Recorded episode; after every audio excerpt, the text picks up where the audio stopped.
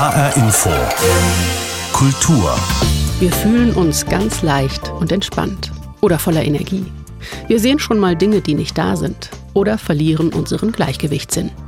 Wann hatten Sie Ihren letzten Rausch? Und wo kam der her? Egal ob durch Drogen oder Sport, wir berauschen uns immer mehr. Und jetzt möchte die zukünftige Bundesregierung aus SPD, Grünen und FDP Cannabis für den sogenannten Freizeitgebrauch legalisieren. Warum wird unsere Lust auf Rausch immer größer? Und was macht das mit uns und der Gesellschaft, in der wir leben? Eine Sendung über Cannabis, Kokain und kalten Entzug. Mein Name ist Tanja Küchle. HR Info. Kultur. Unser Verlangen nach Rausch ist Jahrtausende alt. Schon Höhlenmalereien aus der Steinzeit zeigen Menschen, die anstelle von Köpfen Pilze haben. Abgelöst wurden die Pilze dann von einer Droge, die viele von uns heute möglicherweise gar nicht mehr als solche wahrnehmen. Zum Wohl. Alkohol ist ein Ethanol und wirkt auf unterschiedliche Rezeptoren im Gehirn gleichzeitig. In Form von Wein und Bier gehört er wohl zu den ältesten Kulturgütern der westlichen Welt. Bei schwerem Langzeitkonsum wird besonders die Leber geschädigt. Das Gehirn von Alkoholikern kann erheblich schrumpfen. In geringen Dosen wirkt der Stoff allerdings anregend und ist nicht notwendigerweise ungesund. Bier hängt zusammen mit dem lateinischen bibere, also trinken. Der althochdeutsche Ursprung von Brot und Braun liegt in der indogermanischen Wurzel brauda. Brot kommt von Bier und nicht umgekehrt. Historischer Vorgänger von Alkohol, sozusagen als Leitdrogen, sind wohl halluzinogene Pflanzen, etwa psychoaktive Pilze. Die meisten psychoaktiven Pilze entfalten ihre Wirkung durch Psilocybin, einem LSD-ähnlichen Wirkstoff. Durch die Einnahme verändert sich die Wahrnehmung. Typisch sind Halluzinationen, wobei der Konsument sich dessen bewusst bleibt. Studien haben ergeben, dass der Pilzkonsum zu besserer Stimmung und größerer Offenheit führen kann. Andererseits können die Pilze auch zu starken Angstzuständen führen. Schließlich wurde das Bier, zumindest in Mitteleuropa, noch bis ins Mittelalter absichtlich mit Halluzinogenen versetzt. Erst 1516 wurde diese Methode in Deutschland nicht mehr praktiziert. So gesehen ging mit dem deutschen Reinheitsgebot einer der wichtigsten Paradigmenwechsel der Menschheitsgeschichte einher. Die Drogen ändern sich, aber eins bleibt gleich. Der Mensch sucht nach Rausch und findet ihn. Immer mehr Menschen nehmen illegale Drogen. 275 Millionen waren es geschätzt, allein im letzten Jahr. Cannabis ist seit vielen Jahren am beliebtesten, nur Alkohol wird noch häufiger konsumiert.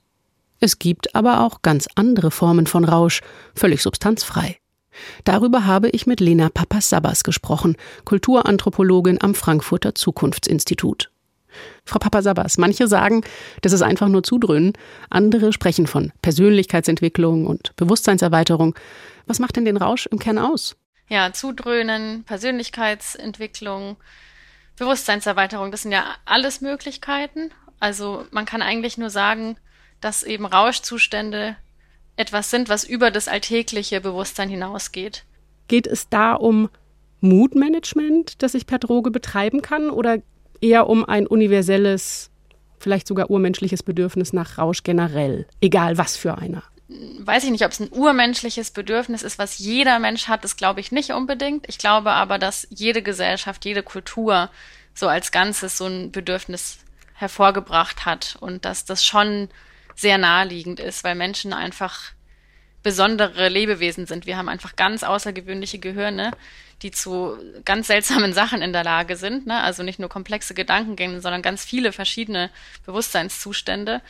Und natürlich lädt es dazu ein, damit zu experimentieren, was jetzt andere Spezies nicht in dem, in dem Sinne haben. Mhm. Ähm, Vielleicht können wir uns da historisch auch annähern. Die, die Pharaonen im alten Ägypten, die haben ja hm, ihren Göttern mit flüssigem Brot gehuldigt, also mit Bier. Ähm, Im Mittelalter äh, hat Hildegard von Bingen die heilende Wirkung von Opium gelobt und die spanischen Eroberer Südamerikas haben bei ihrer Ausbeutung dann enorm von der, ja, von der aufputschenden Wirkung der Coca-Blätter profitiert. Wie sehr hängt unser Drogenkonsum, also jetzt wie viel wir nehmen, wie oft und welche Droge überhaupt von unserem kulturellen und gesellschaftlichen Kontext ab? Also ich würde sagen, es hängt fast ausschließlich davon ab. Die Gesellschaft sagt einem, was ist okay und was ist nicht, nicht okay, was zum Beispiel in Form von Legalität, aber auch in der Form von dem, was die Peer Group macht, auch in der Form von was einfach verfügbar ist. Also ein Grund, warum alle sehr, sehr viel Alkohol trinken in europäischen Ländern, ist auch einfach, weil es sehr verfügbar ist, weil die Droge kulturell akzeptiert ist, weil sie erwünscht ist, weil ganz viele kulturelle Events darauf aufbauen, also vom Sektfrühstück bis hin zu ähm, Oktoberfest oder so. Ne? Also das ist einfach super eng verstrickt mit der Kultur. Das kann man gar nicht trennen davon.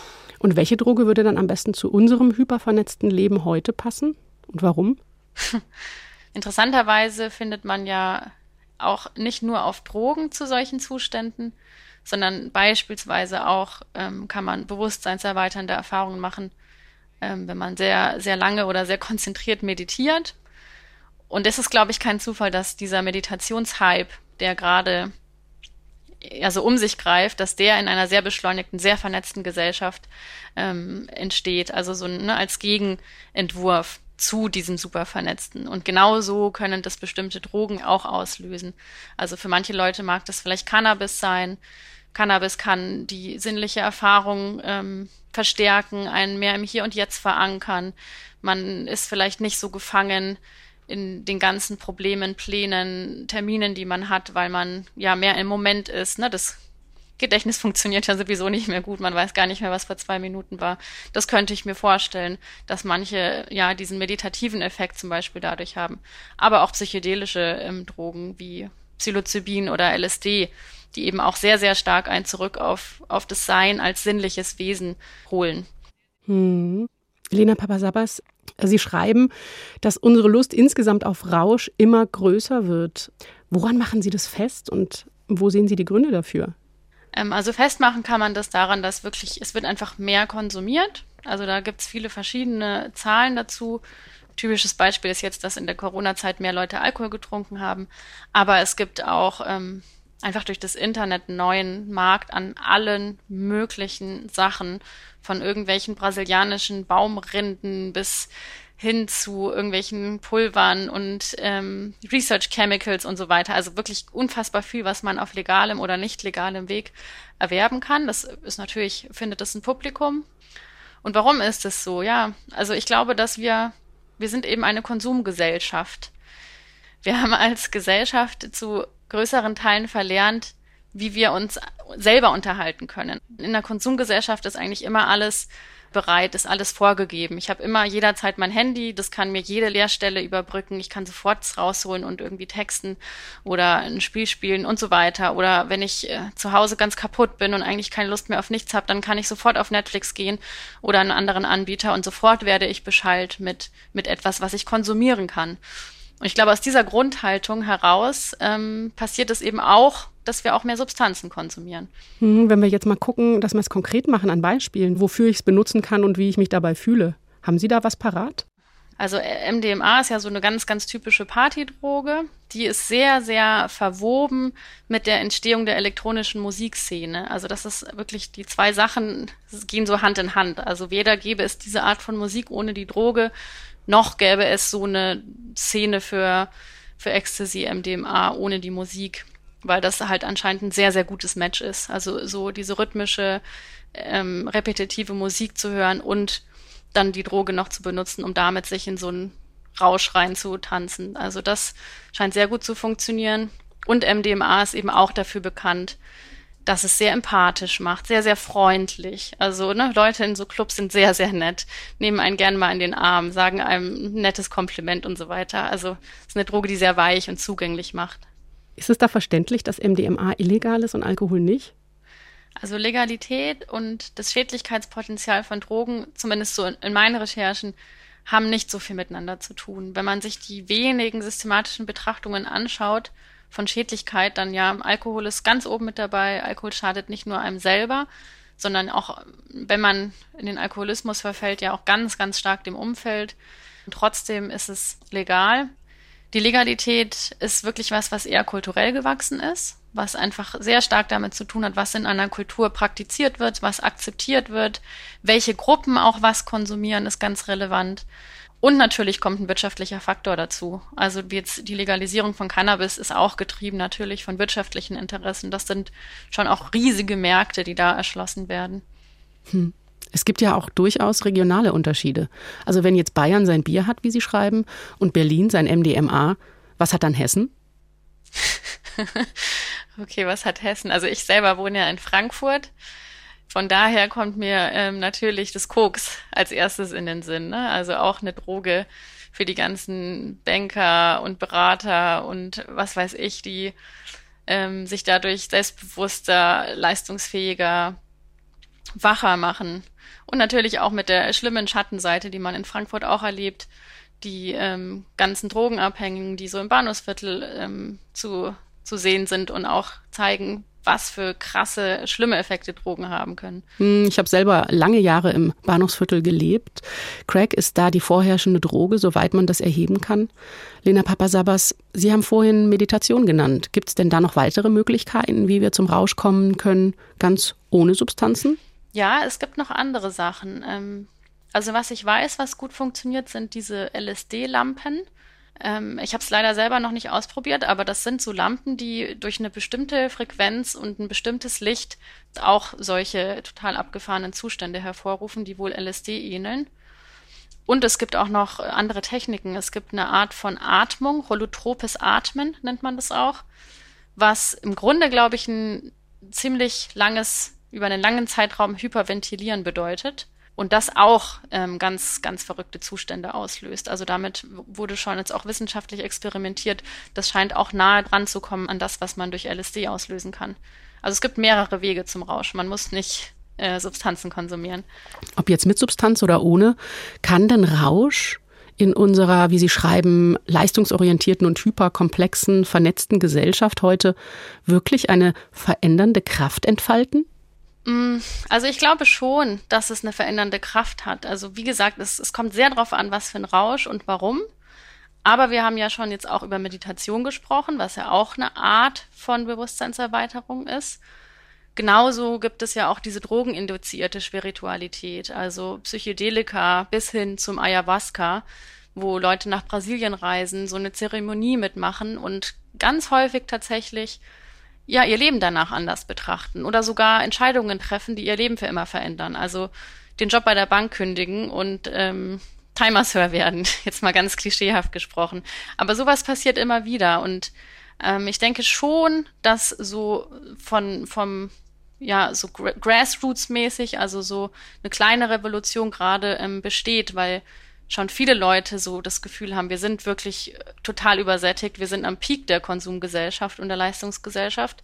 Und was, was können wir denn jetzt draus machen? Wie können wir zurückschrauben? Wie können wir achtsamer leben, bewusster leben? Und davon kann Rausch ein Teil sein von diesem Prozess, von diesem Erkenntnisprozess. Rausch als Konsumverzicht sozusagen. Klingt irgendwie paradox. Aber das ist der Drogenkonsum ja ohnehin. Wir nehmen Drogen, um besser zu funktionieren. Und wir werfen uns genauso gerne zugedröhnt mit Schwung aus dem Hamsterrad. Lena Papasabas vom Zukunftsinstitut in Frankfurt. Vielen Dank für das Gespräch. Ja, sehr gerne.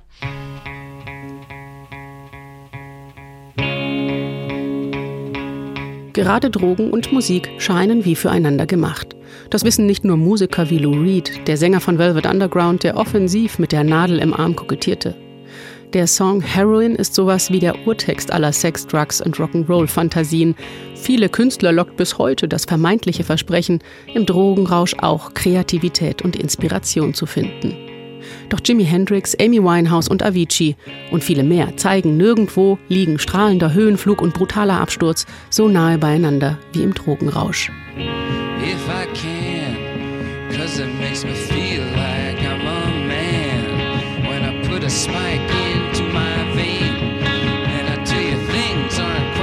I can, cause it makes me feel like I'm a man when I put a spike in Und heute kann jeder seinen Rausch einfach so im Internet bestellen. Freihauslieferung inklusive.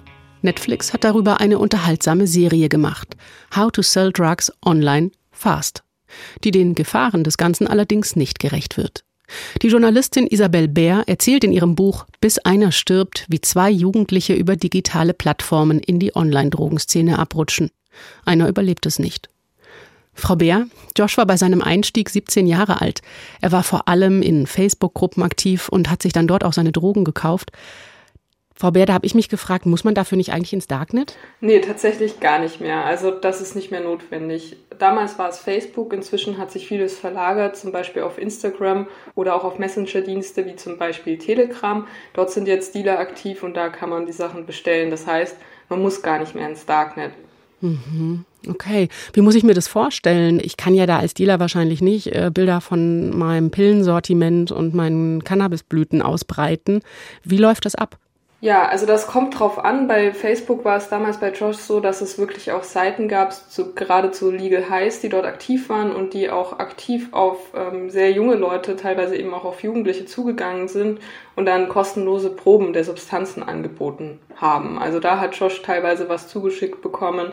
Und bei Instagram ist es jetzt so, wenn man bestimmte Hashtags kennt, dann findet man auch Leute, die Drogen anbieten. Und ähnlich ist es eben auch bei Telegram. Wenn man da weiß, unter welchen ähm, Stichworten Drogen angeboten werden, dann findet man mehrere Channels, über die man dann Sachen bestellen kann. Mhm. Jetzt haben Sie Legal Highs erwähnt. Was sind Legal Highs und was ist bei denen das Problem? Also Legal Highs sagt ja erstmal nur aus, dass diese Substanzen legal sind. Das heißt, die sind oft so neu, dass sie noch unter kein Gesetz fallen und deswegen nicht verboten sind. Zur Gefährlichkeit sagt das erstmal gar nichts aus. Es gibt aber unter diesen legalen Substanzen durchaus welche, die schon im Milligrammbereich tödlich sein können. Besonders gefährlich waren in den letzten Jahren und sind bis heute synthetische Cannabinoide. Da ist ein Großteil inzwischen verboten. Trotzdem kommt man noch relativ leicht dort ran. Und gerade bei synthetischen Cannabinoiden beobachtet man in letzter Zeit in Europa und gerade auch in Deutschland, dass die zum Teil verwendet werden, um Cannabis beigemengt zu werden. Also um die Wirkung da zu verstärken. Das Gefährliche an diesen synthetischen Cannabinoiden ist aber, dass die anders als natürliches Cannabis tödlich sein können und für die meisten gar nicht wissen, dass ihr Gras damit versetzt ist und deswegen halt auch gar nicht die Gefahren abschätzen können. Und ähm, sind da jetzt Jugendliche besonders gute Käufer oder ist das für die quasi sozusagen eine Möglichkeit, an Drogen zu kommen, an die sie sonst nicht kommen würden? Ja, ich denke schon. Ähm, bei einigen Dealern wird es so sein, wenn man sehr jung aussieht, dass die erstmal zögern werden, einem was zu verkaufen, einfach aus Sorge, dass sie dann vielleicht noch mehr Stress bekommen mit der Polizei, wenn jemand aufgegriffen wird und die Person einen dann verpetzt da ist es einfach so im Internet, ne, das ist halbwegs anonym, man muss niemanden treffen, ähm, es ist auch nicht sonderlich teuer und man kann es sich einfach direkt nach Hause bestellen. Also es war, glaube ich, nie einfacher, an Drogen zu kommen. Warum wird denn der Online-Verkauf nicht stärker reglementiert? Naja, es ist ja so, dass das meiste verboten ist, was dort verkauft wird, aber man hat einfach in den letzten Jahren und Jahrzehnten gesehen, dass Verbote nicht dazu führen, dass Drogen nicht mehr verkauft oder konsumiert werden. Also das ist ein Kampf, den man einfach nicht gewinnen kann. Zum Beispiel in der Corona-Pandemie hatten wir es, dass Klopapier knapp geworden ist, ja, dass man sich da wirklich ähm, um Klopapier kämpfen musste im Supermarkt. Aber man hat festgestellt, zum Beispiel im europäischen Drogenbericht, dass es kaum Lieferengpässe bei Drogen gab. Und das ist natürlich was, wo man sieht, wie organisiert das inzwischen ist und ähm, dass dem einfach nicht mehr beizukommen ist. Mhm. Ihre beiden Protagonisten, die sind ja beide Teenager, Josh und äh, Laila.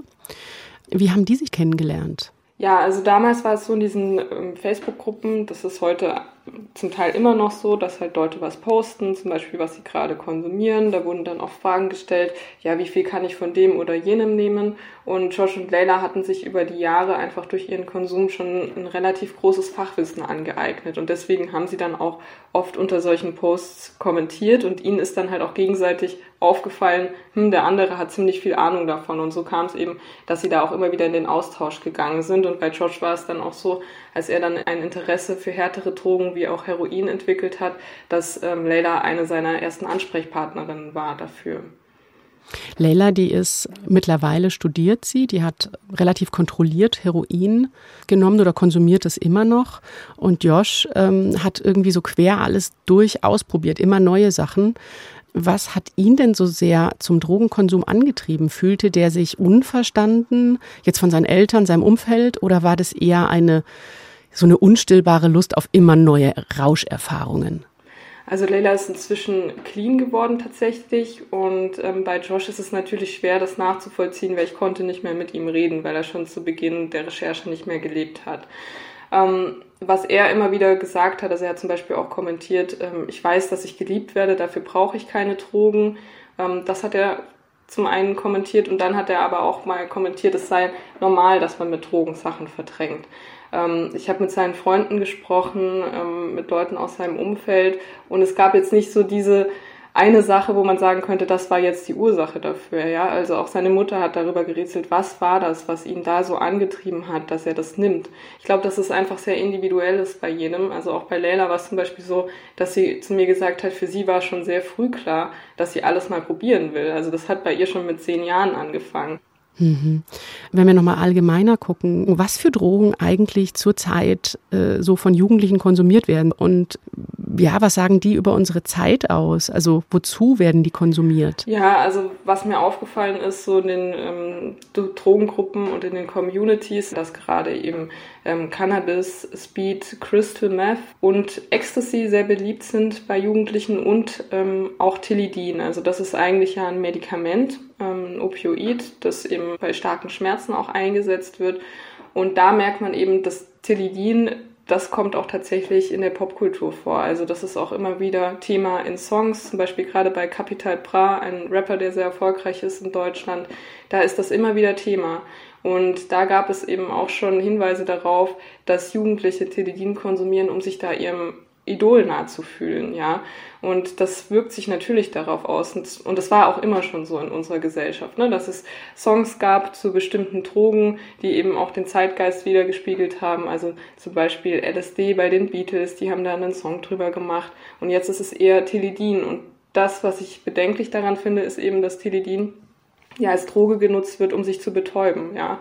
Also auch in dem Songtext von Capital Bra heißt es, gib mir Tilidin, ich könnte was gebrauchen, Wodka E, um die Sorgen zu ersaufen. Also da geht es jetzt nicht um eine Bewusstseinserweiterung, sondern man kann dem Songtext schon entnehmen, so es geht hier eigentlich darum, sich zu betäuben. Und dann auch noch in Kombination mit Alkohol ist es natürlich gerade bei einem ähm, Opioid wie Tilidin gefährlich. Also da kann es auch zu gefährlichen Wechselwirkungen kommen, die natürlich in dem Songtext nicht thematisiert werden. Ja, und jetzt will auch keiner bei seinem Drogenkonsum erwischt werden. Also rufen dann viele Jugendliche äh, ja aus Angst im Notfall vermutlich noch nicht mal den Rettungswagen. Was müsste denn im politischen Umgang mit Drogen besser laufen? Ja, da sprechen Sie was ganz Wichtiges an. Viele haben Angst, dass eben, wenn sie den Notarzt rufen, die Polizei mitkommt. Und ich habe leider in den Gruppen auch beobachtet, wie Leute dann eher in den Gruppen gefragt haben, so ja, ähm, der schaut nicht mehr gerade aus, ähm, er, er übergibt sich, er hat zu viel von dieser oder jener Substanz genommen und die Jugendlichen dann eher in der Gruppe fragen, ähm, weil die Hemmschwelle so groß ist, den Notarzt zu rufen. Und genau da müssten wir ansetzen. Und genauso kann man das auf den Rest ähm, unserer Drogenpolitik in Deutschland übertragen. Wenn man sich anschaut, bei den Drogendelikten, denen die Polizei nachgegangen ist im letzten Jahr, war über die Hälfte Cannabis-Delikte. Ja, also das war jetzt nicht Heroin oder Crystal Meth oder so, sondern das war Cannabis.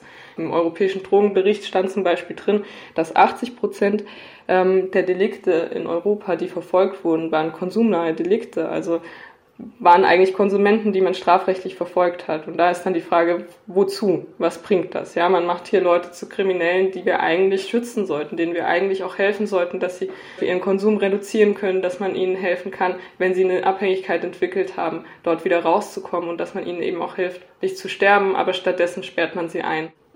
Jetzt möchte die neue Bundesregierung aus SPD, Grün und FDP dann auch Cannabis für den sogenannten Freizeitgebrauch legalisieren. Geht das in die richtige Richtung? Also ich muss sagen, ich finde das gut. Ähm, einfach weil im Moment das Cannabis, das unterwegs ist hier auf dem illegalen Markt, sehr gefährlich ist. Und ich denke, wenn man Cannabis ähm, in bestimmten Fachgeschäften verkauft, wenn dort auch eine richtige Aufklärung stattfindet und man eben auch Anlaufstellen schafft für Leute, die vielleicht schon das Gefühl haben, dass ihr Konsum ein ähm, Ausmaß erreicht hat, das nicht mehr gut ist für sie, dann hat man auch eher die Möglichkeit, sich Hilfe zu suchen. Man muss natürlich nur darauf achten, dass man da nicht die gleichen Fehler macht, wie zum Beispiel jetzt ähm, bei Alkohol oder so, dass man dann, also ich finde, es sollte ein Werbeverbot geben, dass man keine Werbung für den Konsum machen darf.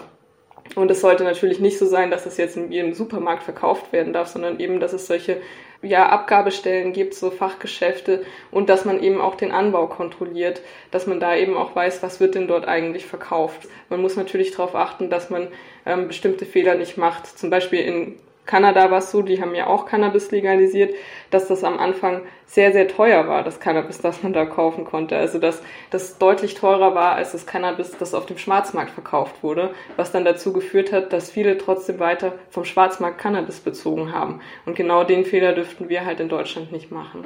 Aber da kann man sich eben von anderen Ländern, die diesen Schritt schon gegangen sind, auch einiges abschauen.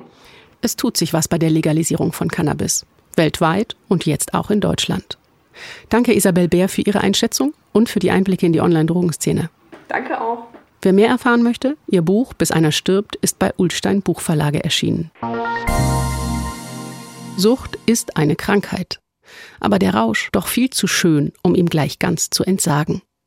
Und wie wir gesehen haben, gehen würde das ohnehin nicht. So muss am Ende jeder in der Gesellschaft selbst entscheiden, ob er lieber einen durchzieht oder meditiert oder das war HR Info Kultur. Den Podcast dieser Sendung gibt es jederzeit in der ARD Audiothek und natürlich auch auf hrinforadio.de. Mein Name ist Tanja Küchle.